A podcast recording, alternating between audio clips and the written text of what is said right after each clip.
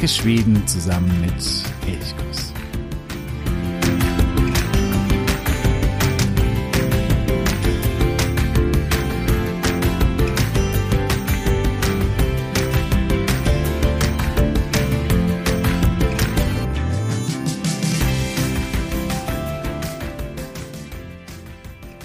Tjena!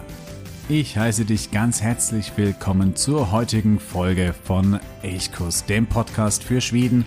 Mein Name ist Jo und ich freue mich, dass du auch jetzt wieder dabei bist. Diese Folge wird die letzte vor der Sommerpause sein. Es ist auch nur eine ganz kurze Folge. Dann mache ich ungefähr drei Wochen Sommerpause, denn ich bin dann erst einmal drei Wochen lang in Schweden, vor allen Dingen in Stockholm unterwegs Anfang September bin ich dann aber wieder zurück und dann geht es auch weiter hier mit dem Podcast. In der letzten Folge waren wir ja auf den Spuren Nils Holgerssons in Westmanland unterwegs. Und mit Westmanland, dieser Region in Mittelschweden, da verbindet mich sehr viel damit. Denn ich würde sagen, dass hier meine Schweden-Sozialisation begonnen hat. Immer wieder werde ich gefragt, wie das bei mir eigentlich losging, dass ich dann irgendwann mal in Schweden studiert habe, in Schweden gearbeitet und gelebt habe, dass ich eben so viel mit Schweden verknüpfe oder so viel Lebenszeit ja auch dort verbracht habe. Wo fing das an? Und da muss ich immer sagen, ja, da war ich gerade einmal, ich glaube, vier Jahre alt. Da nahmen mich meine Eltern das erste Mal mit nach Schweden. Eigentlich wollten sie sich dort ein, ein Ferienhaus kaufen. Und auf der Suche nach einem Ferienhaus quartierten sie sich auf einem Bauernhof ein. Dieser Bauernhof, der steht noch heute, ist ein alter Herrenhof und er befindet sich in Öskevik, ein paar Kilometer entfernt von Nura in Westmanland. Dort lebten zwei, ja schon damals ältere Menschen, Viola und Bengt, und ihnen gehörte eben dieser Hof, ein, wie gesagt, ein großer alter Hof, äh, weiß gestrichen, ein Herrenhof, man fuhr über eine lange Kiesauffahrt hin zu diesem Hof. Rechts und links eben die Ställe oder die alten früheren Gebäude der Bediensteten, die auch in Fondyröd, aber das Haus eben strahlend weiß. Und ja, dieser Ort Öskevik ist ein ganz kleines Dorf und hier lag eben dieser Hof. Viola und Bengt waren die Besitzer. Mittlerweile sind sie beide tot und sie vermieteten in diesem Hof eben zwei Wohnungen. Eine davon die hatten wir, also meine Eltern, meine Geschwister und ich dann eben. Und das war der Beginn, glaube ich, einer großen Liebe. Das geht nicht nur mir so, es geht auch meinen Eltern so, meinen Brüdern. Hier waren wir fortan regelmäßig. Mindestens alle zwei Jahre. Wir waren oft irgendwie vier, fünf Wochen in Skandinavien unterwegs.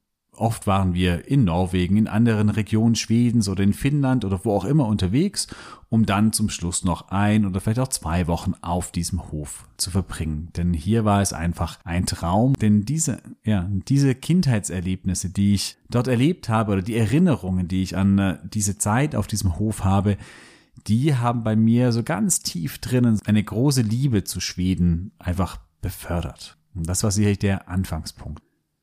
Es war nicht nur so, dass wir dort auf diesem Hof alles Mögliche machen konnten. Sie hatten Pferde, man konnte reiten, es gab einen äh, Heuboden, wo man wunderbar im Heu spielen konnte. Wir haben mit Bengt und Viola verschiedene Ausflüge gemacht zu alten, stillgelegten Bergwerksgruben, in denen sich mittlerweile Seen gebildet haben, wo man also wunderbar baden konnte oder eben picknicken konnte. Wir haben viele Feste und Feiern mit ihnen verbracht. Wir waren mit ihnen beziehungsweise mit ihren Söhnen auf dem See zum Krebse fangen. All das, was so auch Schweden ausmacht oder viele schwedische Traditionen, haben wir eben hier über sie kennengelernt. Auch die Fika-Pause und wie sie zelebriert und wie wichtig sie ist, habe ich auf diesem Hof oder bei, auf diesem Bauernhof kennengelernt. Viola war eine begnadete Bäckerin und jeden Tag bug sie unterschiedliche und mehrere Keks- und Gebäcksorten. Und immer pünktlich um 16 Uhr, das war so eine Pflichtzeit, um 16 Uhr gab es im Garten diese Gebäckstückchen, Kuchen für die Erwachsenen, Kaffee und für die Kinder Himbeersirup oder manchmal auch Flädersirup, also Holunderblütensirup. Was ich ganz besonders geliebt habe an diesem Hof, war die Nähe zum See.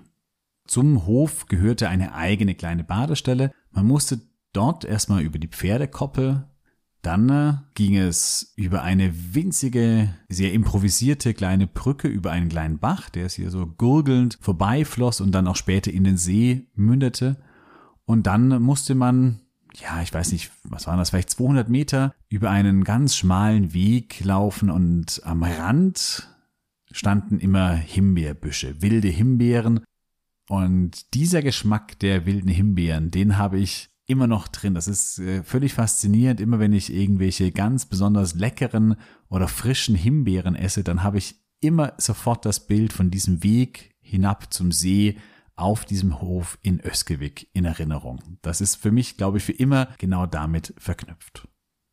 Unten am See eine eigene kleine Badestelle. Es gab Kanus, die wir ausleihen konnten, ein Ruderboot, mit dem wir auf die Inseln im See gerudert sind. Und ja, ich weiß nicht, wir hatten da so eine tolle Zeit und die schönsten Urlaube, die man sich, glaube ich, nur vorstellen kann. Und das hat mich geprägt. Das hat mich wahnsinnig geprägt und deswegen ist auch diese Region mit den Seen, mit den äh, verschiedenen Gruben, mit den kleinen gemütlichen Städten, die wir hier eben alle auch ganz intensiv kennengelernt haben, ganz tief in mir drin und hat irgendwie eine große Bedeutung.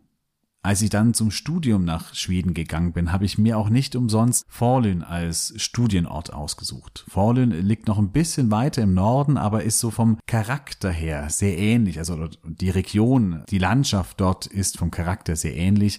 Und das war schon auch so, vielleicht keine ganz bewusste Entscheidung, aber auf jeden Fall eine sehr unbewusste Entscheidung, dass es mich dann doch wieder genau in diese Region zog und nicht nach Stockholm oder nach Göteborg oder nach Lund oder Uppsala, wo man ja wunderbar studieren kann, sondern dass ich hier in diese eher recht kleine Hochschule in Forlön gegangen bin.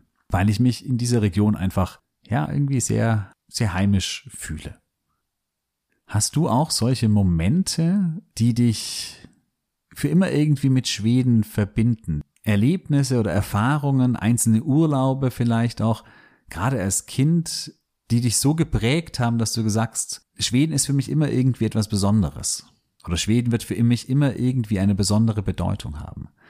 Und wenn du auch solche Erlebnisse hast, dann äh, fände ich es wunderbar, wenn du mir eine kleine Sprachnachricht zukommen lassen würdest, also wenn du davon erzählst, von diesem Ort oder von diesen Erlebnissen oder von diesen Personen, was auch immer es ist, was dich eben so mit Schweden verknüpft, dass du das aufnimmst, alles von, ich würde mal sagen, 30 Sekunden bis so zwei Minuten ist wunderbar passend und dann würde ich das in der ersten Folge nach der Sommerpause allen zugänglich machen wollen, in die dann folgende Episode mit einbinden und eben ganz viele solche Erlebnisse, Erinnerungen, Traumorte oder Personen, die für dich eine besondere Bedeutung haben, eben vorstellen. Der Sound muss kein Studio-Sound sein. Das ist kein Problem. Achte vielleicht aber trotzdem, wenn du etwas aufnehmen möchtest, ein bisschen darauf, dass keine allzu störenden Hintergrundgeräusche da sind und du dich irgendwo in einen Raum zurückziehst, wo eben nicht ständig draußen das vorbeifahrende Auto zu hören ist oder sonst irgendwie. Und ja, dann würde ich mich riesig freuen über deine Nachricht. Du kannst sie mir zukommen lassen an elchkus.elchkus.de und dann, ja, bin ich gespannt auf all die Ergebnisse, die wir hoffentlich dann nach der Sommerpause hören können.